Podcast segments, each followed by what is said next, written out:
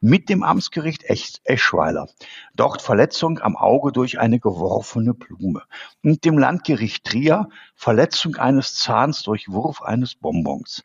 Ist davon auszugehen, dass das Werfen von kleineren Gegenständen während eines Karnevalsumzuges vom Umzugswagen aus sozial üblich, allgemein anerkannt, von allen Zuschauern erwartbar und insgesamt erlaubt ist.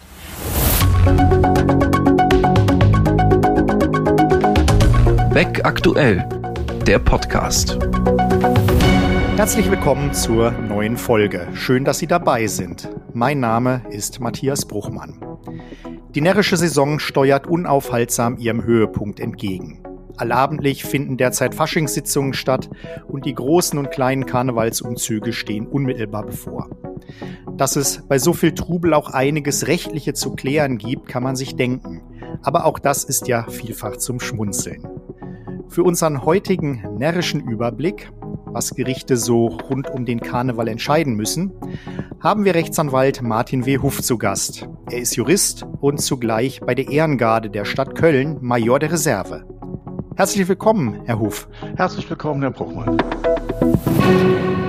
Aus Freude am Karneval sind Sie nicht nur mittendrin dabei, sondern sammeln seit Jahren auch Gerichtsentscheidungen, die sich mit dem närrischen Treiben beschäftigen. Wie kam es denn dazu? Die erste enge Berührung damit hatte ich im Jahr 1992, als ich für meine damalige Tätigkeit bei der Frankfurter Allgemeinen Zeitung einen närrischen Wirtschaftsleitartikel schreiben musste, wonach ich mich nicht ganz gerissen hatte. Denn es war noch eine Zeit, wo man sich die Entscheidungen aus einer Leitsatzkartei des Beck Verlages der NJW zusammenstellen musste und es nicht ganz so einfach hatte wie heute in Beck Online einfach zu recherchieren. Also habe ich gesucht und gefunden und seit 1992 sammle ich jetzt alles, was rund um den Karneval und die Rechtsfragen mir unter die Finger kommt. Nun naht ja Weiber Fasnacht. Wie ist es denn, wenn ich ausgerechnet an dem Tag mein bestes Stück anhabe und äh, mir ein paar Damen auf der Straße oder auch Kolleginnen in der Kanzlei ungefragt den Schlips abschneiden? Dürfen die das?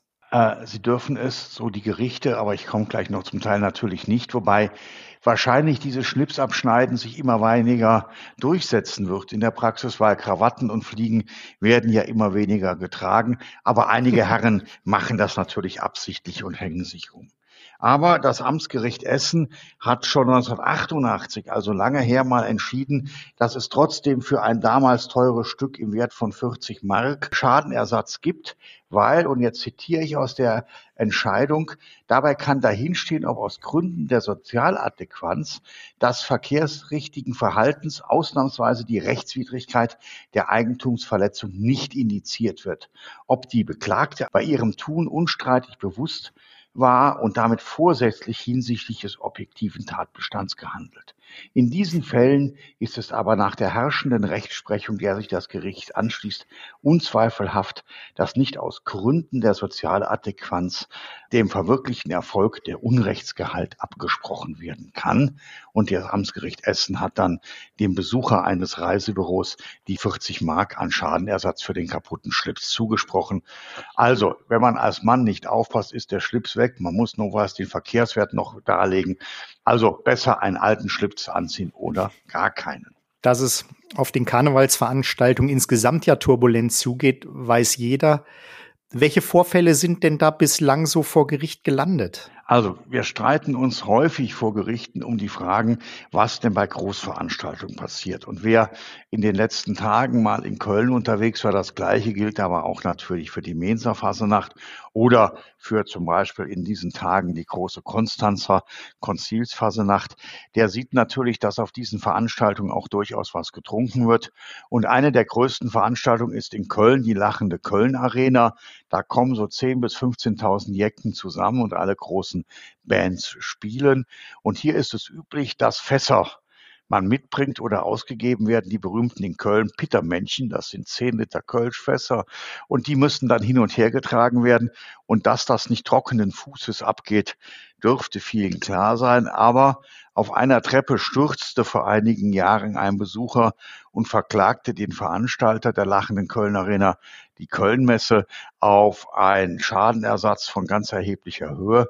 Doch die Kölner Richter waren der Auffassung, ähm, dass das äh, hier nicht gerecht war, dass es keinen Schadenersatz gibt. Und mhm. sie schreiben, die Beklagte hat die, also die Kölnmesse, hat die ihr mhm. obliegenden Verkehrssicherungspflichten nicht verletzt. Sie ist zwar als Betreiberin der veranstaltenden Lachenden Köln Arena verpflichtet, im Rahmen des Zumutbaren alles zu tun, um die Sicherheit des Verkehrs in der Köln Arena während der Dauer der Veranstaltung zu gewährleisten. Die Verpflichtung erschließt sich auch darauf, die Fußböden der dem Publikumsverkehr gewidmeten Flächen sauber zu halten. Aber diese Anforderungen dürfen nicht überspannt werden. Gerichtsbekannt bringt ein großer Teil der Besucher der Veranstaltung Lachende Köln Arena seine eigenen Bierfässer mit und diese Bierfässer werden dann hin und her geragen und tropfen halt.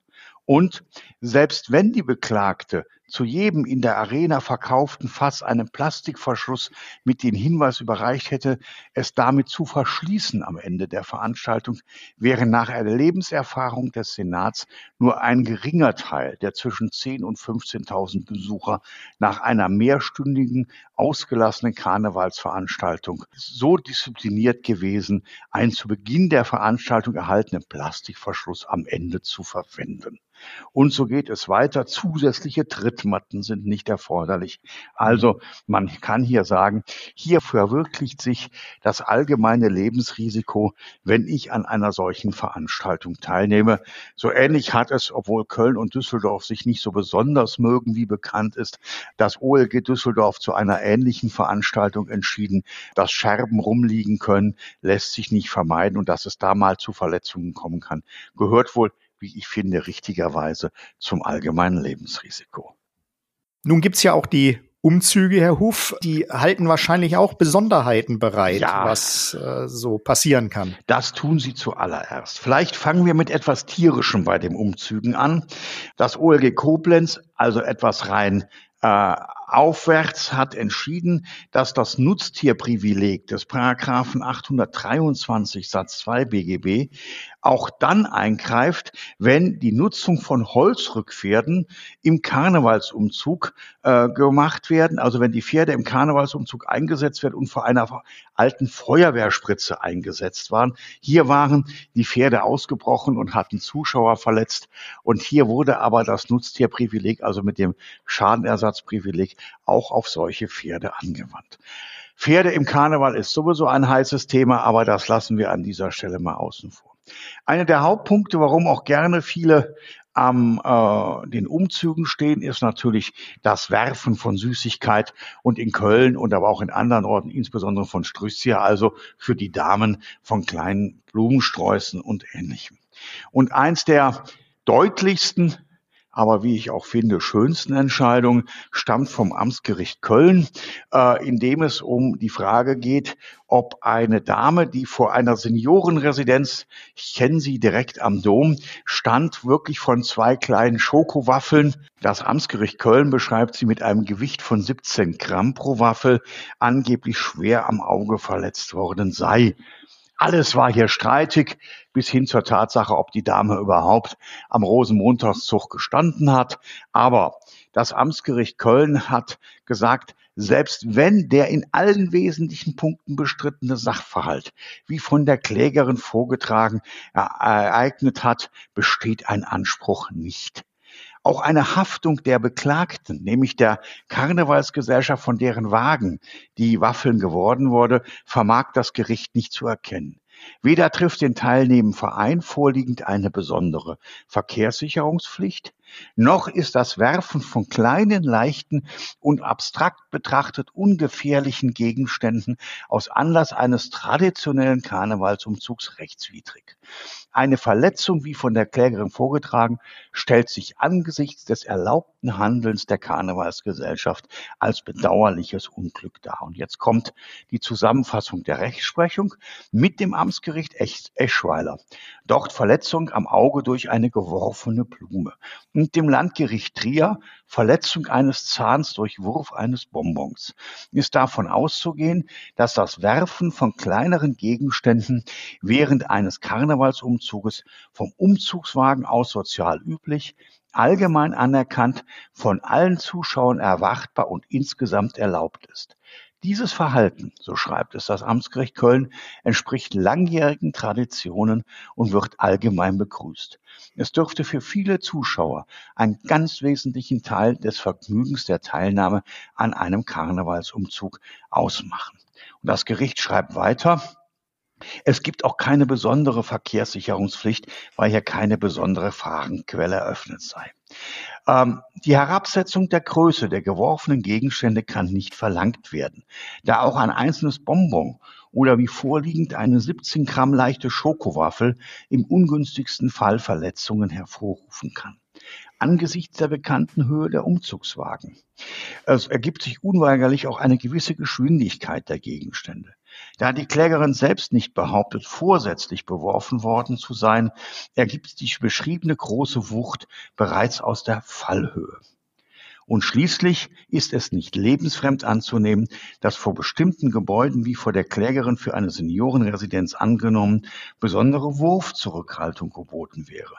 Zum einen kann der großzügige Wurf von Süßigkeiten gerade vor solchen Gebäuden besondere Freude der Bewohner auslösen.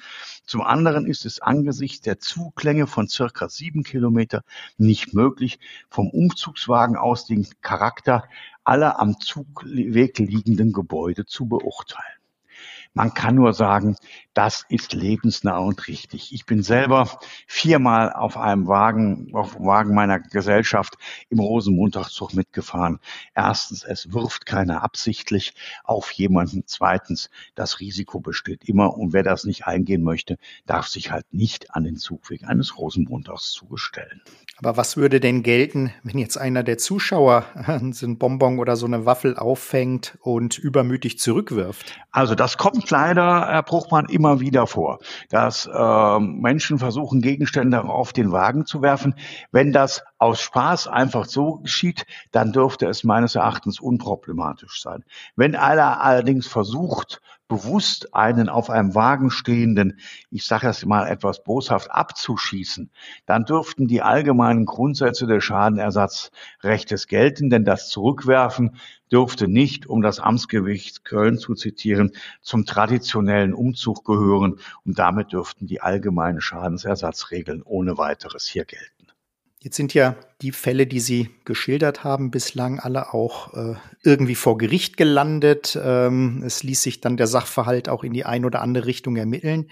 Ich könnte mir allerdings vorstellen, dass bei diesem heiteren Getümmel auf Veranstaltungen oder auch den Umzügen viele Sachverhalte überhaupt nur sehr schwer zu beweisen sind. Ja, oder? ja, das ist tatsächlich so. Das hat man ja auch gemerkt daran, dass ja überhaupt nicht bewiesen werden konnte, dass die Dame mit den Schokowaffeln wirklich am Zugweg standen und auch im Kölner Fall der lachenden Kölner Arena waren die genauen Umstände des Sturzes durchaus nicht mit hinreichender Sicherheit geklärt. Aber es können natürlich auch immer wieder Beweislastfragen auftreten und ich sage mal, dann gibt es auch Entscheidungen, wo man merkt, dass die Gerichte sich Mühe gegeben haben, vielleicht wirklich mit einem lachenden Auge, mit etwas Schmunzeln zu formulieren. Und aus einem schönen Urteil des Landgerichts Köln hat die NJW-Redaktion des Beck Verlages mal ein sehr schöne drei Leitsätze gemacht, die man einfach nur lesen muss und dann merkt man, was da passiert. Es geht um einen Verkehrsunfall an Viva Fastelovend also an Weiberfastnacht oder am schmutzigen Dunstig oder je nachdem, wie es in der Region heißt. Da heißt es zur Würdigung der Aussagen von Mitgliedern der Karnevalsgesellschaft der treuen Husaren, deren Bus am Viva Fastelovend mit einem schwarzen Japaner kollidierte.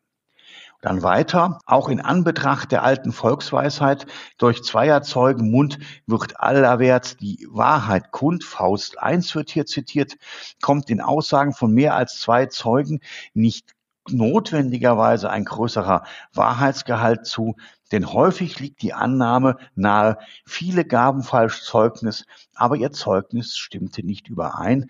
Und die Kammer des Landgerichts Köln zitiert hier Markus 14, Vers 56. Es ging also um die Frage, ob und wie der volle Bus der treuen Husaren, man muss dazu wissen, in Köln fahren die Traditionsgesellschaften zu verschiedenen Aufzügen. Da geht's nicht immer sehr leise zu und es wird auch durchaus getrunken und gefeiert. Das haben die Richter übrigens in ihrer Entscheidung berücksichtigt und haben dann auch gesagt, naja, wenn 20 treue Husaren was aussagen, muss das nicht richtiger sein als die Fahrerin des schwarzen Japaners, die vom Bus der treuen Husaren gestreift worden waren und haben alleine auf die, auf die äh, Beschädigungen abgestellt und haben gesagt, der Busfahrer der treuen Husaren muss haften. Im Rheinland haben rund um den Rosenmontag Behörden, Gerichte und viele Kanzleien traditionell geschlossen. Ist da insbesondere in Sachen Fristen etwas zu beachten jetzt die kommenden Tage? Also zuallererst ist es immer wieder auffallend, dass die Gerichte, äh, ich weiß es aus Köln, ich weiß es aus Düsseldorf, an diesen Tagen genaue Pressemitteilungen herausgeben, wann und wie sie geöffnet haben und wie zum Beispiel ein Bereitschaftsdienst erreichbar ist, um zum Beispiel Fristanträge zu stellen. Wer Bereitschaftsdienst hasst in Köln, mag entweder Karneval oder war, mag entweder Karneval nicht oder war allgemein wieder einmal an der Reihe, um einen solchen Bereitschaftsdienst zu machen. Äh, schwierig war das in der Zeit, als es noch die Singularzulassung war und das hat der BGH einmal entschieden, dass äh, man ein Kollege versuchte in Koblenz am OLG am Rosenmontag, Fristablaufstag, was man ja sowieso nicht machen sollte, einen Kollegen zu finden, der eine Berufung einlädt und fand keinen. Der BGH war hier wohl aus Karlsruher Sicht, dann gnädig und hat gesagt, ein auswärtiger Anwalt muss nicht damit rechnen, dass in Koblenz alles am Rosenmontag zu ist, auch Kanzleien. Ob das so stimmt, weiß ich nicht. Ich glaube, gewisse Bräuche sollte man im Ergebnis kennen. Aber auch Fristabläufe sind einzuhalten, besonders in Zeiten natürlich des BEA und der modernen elektronischen Kommunikation.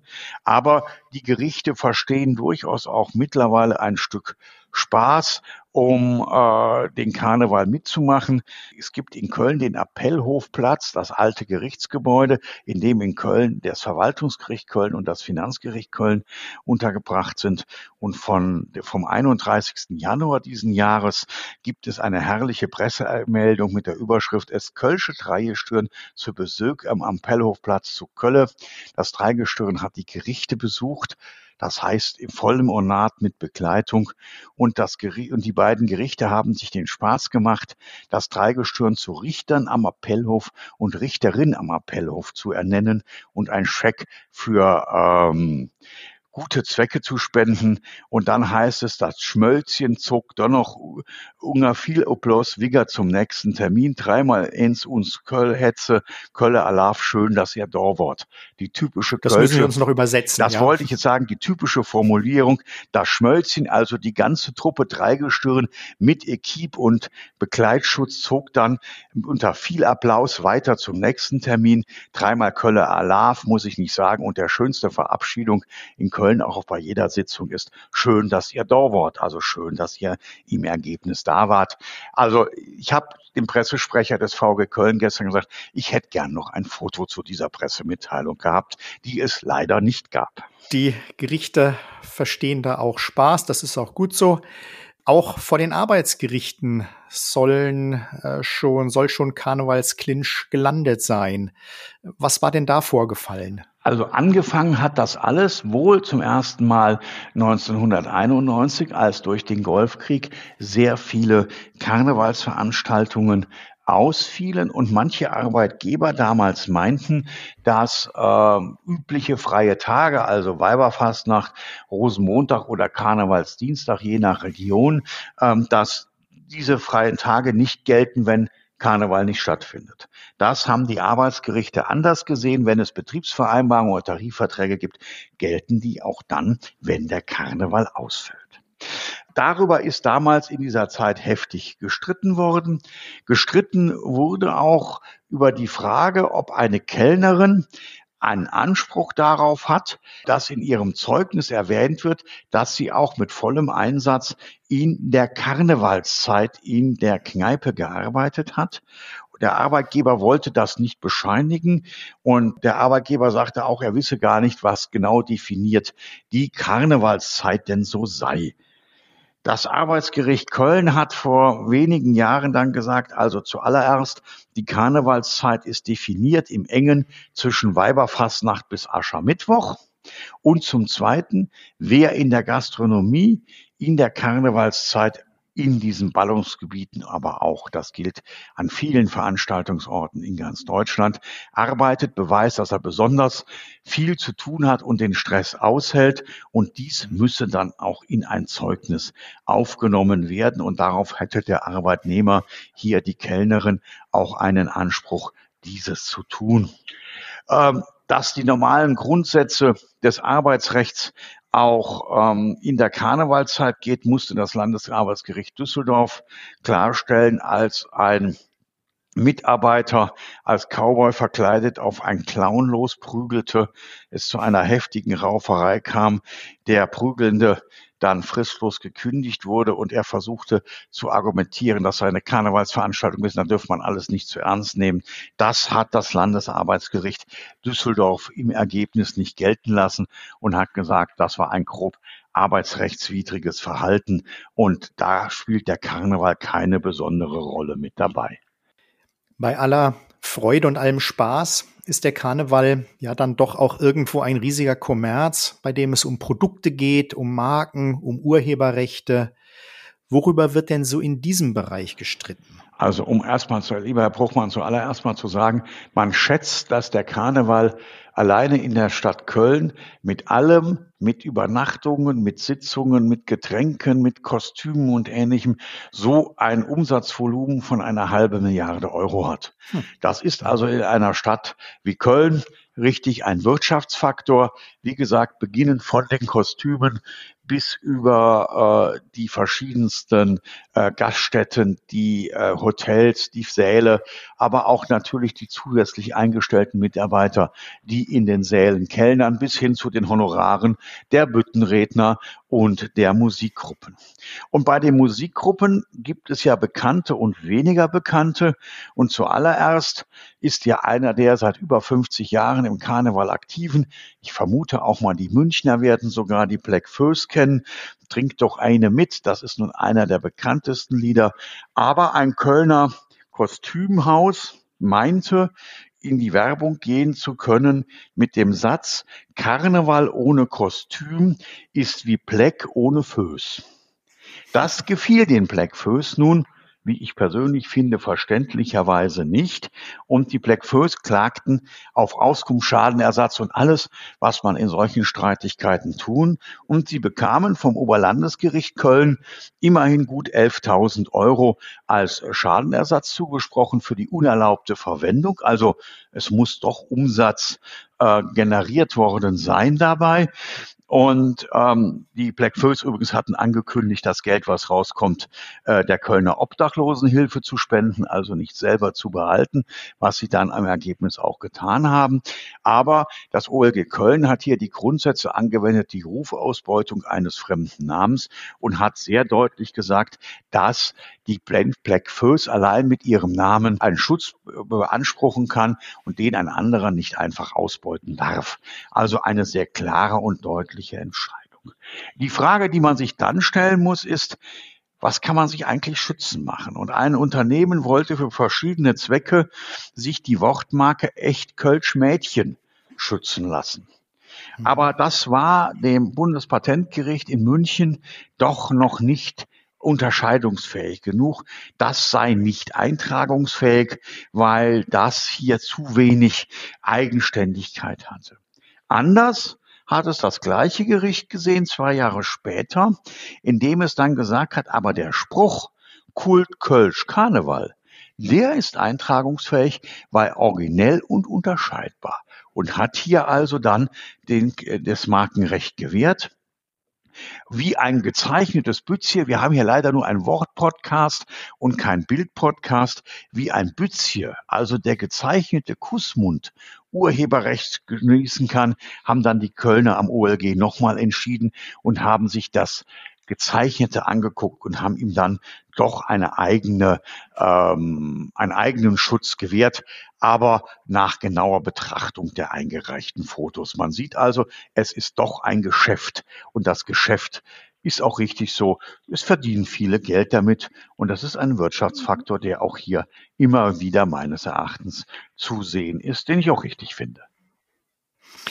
Wenn wir dann aber schon beim Geschäftlichen und beim Geld sind, da kommt doch erfahrungsgemäß auch schnell die Steuer ins Spiel. Ja, das kommt sie natürlich. Und der Bundesfinanzhof hat sich etliche Male mit Entscheidungen rund um äh, den Fasteloven Karneval Fasching befeiern müssen.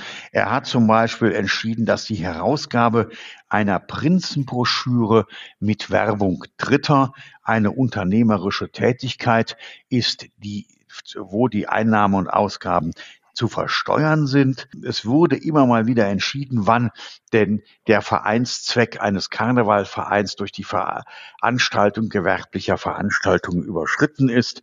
Das Finanzgericht Köln hat mal gesagt, 2,25 Prozent des Umsatzes durch Fanartikel und Tonträger sei noch kein ähm, unternehmerische Tätigkeit, die die Gemeinnützigkeit des Vereins irgendwo in Zweifel ziehen würde, dass der Verkauf von Orden steuerpflichtig ist für Gesellschaften, ist auch im Ergebnis klar. Schön wird es, wenn sich Richter Büttenreden anhören müssen, um zu beurteilen, ob es eine künstlischere Tätigkeit ist, die eine gewisse Gestaltungshöhe erreicht und dann unter zum Beispiel die Freiberuflichkeitsregel oder ähnliches fällt. Nach Anhörung Leider hat ja die NJW bei der Veröffentlichung ihrer Entscheidung oder auch das deutsche Steuerrecht nicht immer noch einen Podcast daneben, wo man dann das hören kann. Der Bundesfinanzhof hat mal entschieden, dass eine bestimmte Büttenrede, die sich, wie es heißt, der Senat im Volltext angehört hat, keine Gestaltungshöhe hatte. Nach Anhörung einer weiteren Büttenrede eines anderen Redners meinte dann das Finanzgericht Düsseldorf, dass dieses doch eine bestimmte Gestaltungshöhe überschritten hat und eine künstlerische Tätigkeit sei. Da müsste man wahrscheinlich sich jetzt die Reden insgesamt anhören, um zu sehen, was ist. Man muss aber ganz ehrlich sagen, vieles, was dort an Reden gemacht wird, ist wirklich künstlerisch, ist wirklich eine äh, Gestaltungshöhe und das unterfällt der künstlerischen Tätigkeit, wenn ich mir bundesweite Redner wie Guido Kanz, Bernd Stelter oder ähnliches anhöre, kann man das in den Zusammenhängen sicherlich im Ergebnis nicht verneinen. Wie gesagt, die Senate haben sich hier wohl die entsprechenden Reden angehört, so dass man das nicht ganz nachvollziehen kann, sondern so als Schmunzeln zwischen München, dem Bundesfinanzhof und dem Finanzgericht Düsseldorf so akzeptieren muss wie abwechslungsreich doch die Tätigkeit als Finanzrichter sein kann. Das Wichtigste ist aber dann doch zum Schluss, dass Karnevalisten untereinander zusammenhalten oder stimmt das doch nicht so ganz? Naja, je nachdem, was es für ein Geschäft ist, lieber Herr Bruchmann, stimmt es nicht so ganz. Wir haben also heftigste Auseinandersetzungen schon gehabt, wenn ein Clubteil aus einem anderen Karnevalsteil ausscheidet, äh, wer die Rechte an den Uniformen oder ähnliches hat. Äh, oder aber das OLG Köln hat man sich lange damit auseinandergesetzt, dass ein Musikzug aus einer Karnevalsgesellschaft auftrat, ähm, sowohl die Kasse wohl mitnahm als auch die Musikinstrumente und sich ein heftiger Streit darüber entbrannte, wem nun was gehört. Das OLG hat dann auf die alten Beweislastregeln zurückgegriffen und hat gesagt, lieber Karnevalsverein, du hättest mal zumindest vernünftig beschreiben müssen. Erstens, was in der Kasse war und zweitens, wie sahen denn die Instrumente aus? Was waren es für äh, welche? Einfach Beschreibung, eine Tuba und ein Saxophon waren dem Gericht nicht genug und haben dann die Klage des verbleibenden Vereins gegen den ausgetretenen Musikzug abgewiesen. Also hier wird gelegentlich schon heftig heftig gestritten. Da ist dann Karneval leider doch wieder eine sehr ernste Angelegenheit und manchmal einfach das Schmunzeln miteinander ähm, wird schwer gesehen. Wir haben in einer Stadt nahe von Köln zurzeit eine heftige Auseinandersetzung, ob ein von einem Bürgermeister proklamiertes Dreigestirn eines neu gegründeten Vereins von dem Verein der, von dem Festkomitee der Stadt akzeptiert wird oder nicht. Der Bürgermeister versucht sich da gerade als Mediator äh, einzuschalten. Man sieht also, da ist dann Karneval durchaus doch eine sehr ernste Veranstaltung. Wer hätte das gedacht, dass auch unter Karnevalisten der Spaß dann irgendwann mal aufhört. Vielen Dank, Herr Huff, für diese Einblicke. Und wir haben für die kommenden tollen Tage einiges gelernt. Ich bedanke mich ganz herzlich, dass Sie heute bei mir im Podcast zu Gast waren. Ja, Herr Bruckmann, vielen herzlichen Dank. Ich sage das mit einem Köller Alarv natürlich besonders herzlich, auch im Namen der Ehrengarde der Stadt Köln, die übrigens im Kölner Dreigestirn Bauer und Jungfrau begleitet. Und wer in einer der Fernsehsitzungen, dieser kleine Werbepart sei mir erlaubt, wer in einer der Fernsehsitzungen des Kölner Karnevals das Dreigestirn sieht und hinter Bauer und Jungfrau meine Kameraden in der Karnevalsuniform in Gelb und Grün oder wie der Kölner sagt, Spinat mit Ei sieht, der sieht meine Kameraden und hat vielleicht ein wenig Freude dabei. Vielen Dank, dass ich das heute so darstellen konnte, Herr Bruchmann. Wir halten die Augen offen. Und wenn Ihnen, liebe Hörerinnen und Hörer, diese Folge gefallen hat, geben Sie uns in Ihrer Podcast-App eine positive Bewertung und seien Sie wieder mit dabei bei der nächsten Ausgabe von Beck Aktuell, der Podcast.